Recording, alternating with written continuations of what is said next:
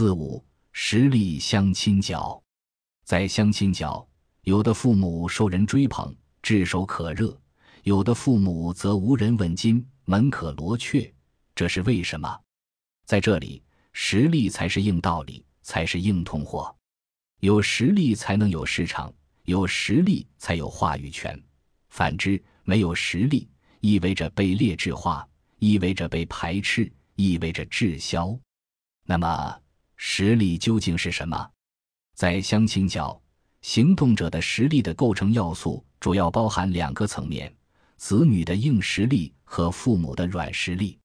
子女的硬实力主要指外貌、年龄、职业、收入、户口、住房、婚史和属相等。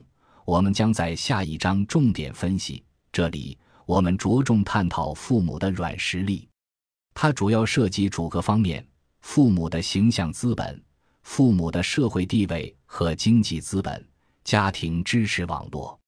第一，父母的形象资本是决定他们自身在相亲角是否具有吸引力的先决条件，这直接决定着他们能否为子女招揽来高资质的潜在亲家。在相亲角，一对父母在做出与另外一对父母进行交易决策之前，要先过眼缘关。父母之间相亲家先于子女之间相亲。上海人有个习俗，选媳妇之前要先看未来丈母娘。龙生龙，凤生凤，这首先涉及遗传基因优劣的生物学解释，其次它也暗含着文化代际传递的因素。他们普遍认为，什么样的母亲就教化出什么样的孩子。所以，很多家长习惯于先观察别的父母在相亲角的表现，待婚子女的家长们的长相、打扮、气质和谈吐等的优劣就显得格外重要。关于父母的形象资本这个论题，我们将在第三章中父母们的择偶步骤中继续讨论。第二，父母的社会地位和经济资本是父母的软实力的另一个重要组成部分。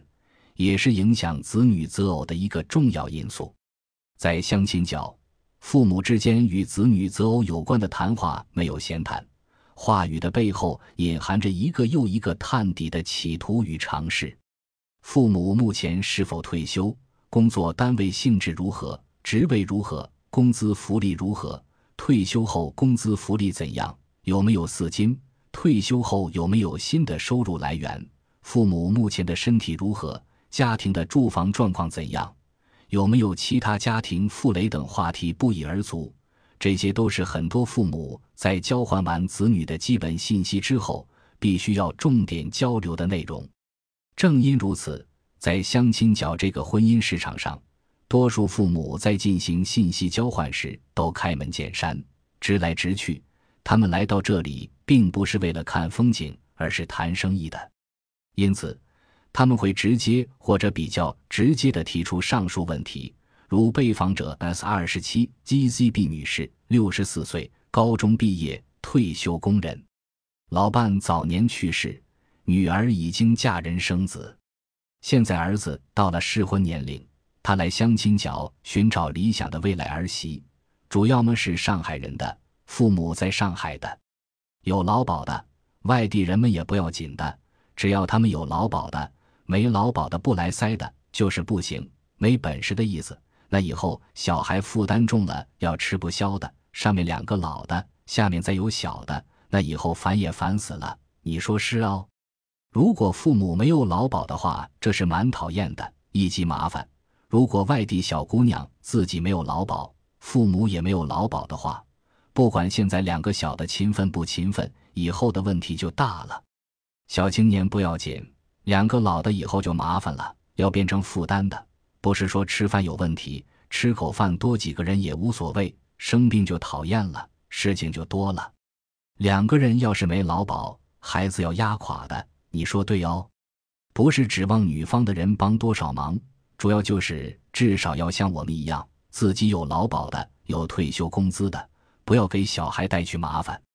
不是说什么，如果真的生病了。小孩贴点钱是应该的，也是可以的，但是不能就完全靠着他们，躺在他们身上是吃不消的。女方的父母也同样看重男方的家庭条件，尤其是父母的经济实力。女孩子买房，那你男孩子父母自己生了男孩子，自己不知道孩子要长大的，这个是人的一份责任。女孩子也不能问人家要的太多，男孩子家长是有这份责任的。如果条件双方都看中了，双方都可以的，都认可的。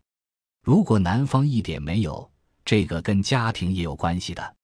有的很好的家长都会考虑到，因为你生下孩子就是为了要儿子把媳妇娶进来，要有生存的能力。人家不是要很大的房子，人家要有一家婚房，所以这就代表一个家长生存的水平。因为大家都是在这个社会上的，你做家长的不能就稀里糊涂啊，什么也不管。小孩生下来去骗人家女孩子的东西，就算给你骗进来，男孩子也没有生存的能力，那女孩子不苦啊？家庭好与不好是差得很远的。被访者 S 三三 SWM。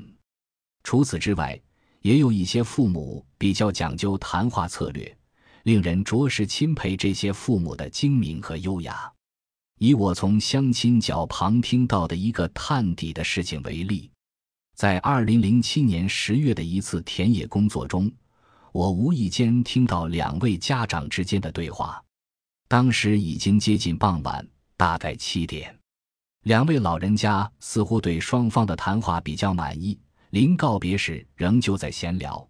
其实，男方决定开车送女方回家，双方有如下对话：“你这时回去。”家里人都等你吃晚饭吧？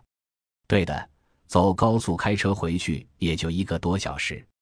那你回去晚了，小区里车好停吗？我们小区车太多，就是车位少，停车费倒是很便宜的，才五块钱一天。乍一听来，这些谈话似乎过于稀松平常，可是我隐隐约约觉得可能未必。于是我牢牢记住女方的相貌。希望有机会跟她请教这样的闲聊背后有何深意。后来，我与那位阿姨有幸再次相遇，她起初不愿意回答，后来禁不住我软磨硬泡，终于告诉我，她当时问停车费的目的是打探对方所居住的楼盘小区，按天计算停车费，而且是五块钱一天。很显然。对方居住的一般是二十世纪八十年代的老公房或者郊区的中档商品房，从市中心到对方家里需要一个多小时，而且要走高速。对方应该住在郊区，所以结论就是对方住在郊区的一处中档楼盘。两位家长当时的对话看似只是无关紧要的闲聊，但是一方却从中探听到对方的住房情况。这似乎是获悉对方经济状况的一条不错的小策略。面对子女理想的结婚对象的家长，社会地位和经济资本相对较高的父母一般会主动炫耀上述信息，以自身的资源和实力强化子女的择偶优势。反之，那些社会地位和经济资本相对较低的父母则对这类信息比较避讳，就算被对方追问。也大多采取遮遮掩掩、欲说还休的姿态。事实上，他们更习惯借用“结婚是两个小人，指小孩及待婚子女们的事情，只要他们说好，关父母啥事”之类的话语为自己开脱。第三，家庭支持网络的质量是彰显父母软实力的重要方式。这里又分为两种情况。外地人的家庭支持网络和本地人的家庭支持网络，需要说明的是，这里的家庭支持网络主要指父母能够帮助子女寻找合适的结婚对象的网络。应该说，来到相亲角的父母们或多或少都具有这种网络，区别在于这一网络对于解决子女婚姻问题的有用性高低不同。这里又分两种情况。一种是因为其他网络的效用太低，相亲角是父母目前唯一投注希望的网络；另一种是父母普遍动用多种网络协同解决晚辈的择偶问题，相亲角只是备选途径中的一种。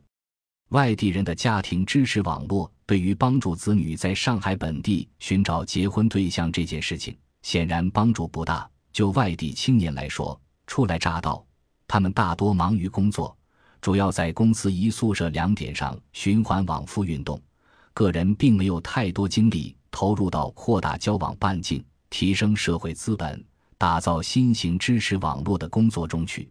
对于那些原本不善交际、性格内向的外地青年而言，情况更是如此。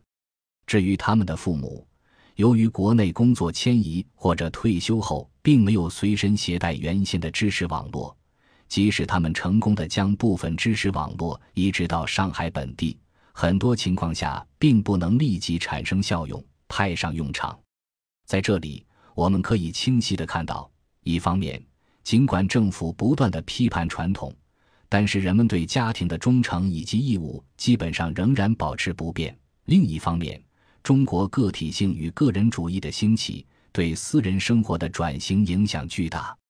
根据严云祥的研究，自二十世纪八十年代以来，虽然就农民私生活的某些方面来说，国家的力量依然很强大，比如计划生育和新婚姻法等，但是总体而言，国家对私人生活的控制逐步减弱，转而将主要精力放在了发展经济上，由此。商业模式、市场经济的价值观以及全球性的消费文化等，成为推动社会变迁，特别是家庭变迁的核心力量，使得中国家庭的发展趋势与西方日益接近。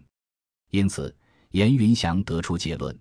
中国个体性与个人主义的兴起，是集体化时代国家对本土道德世界予以社会主义改造，以及非集体化之后商品生产与消费主义的冲击所共同作用的结果。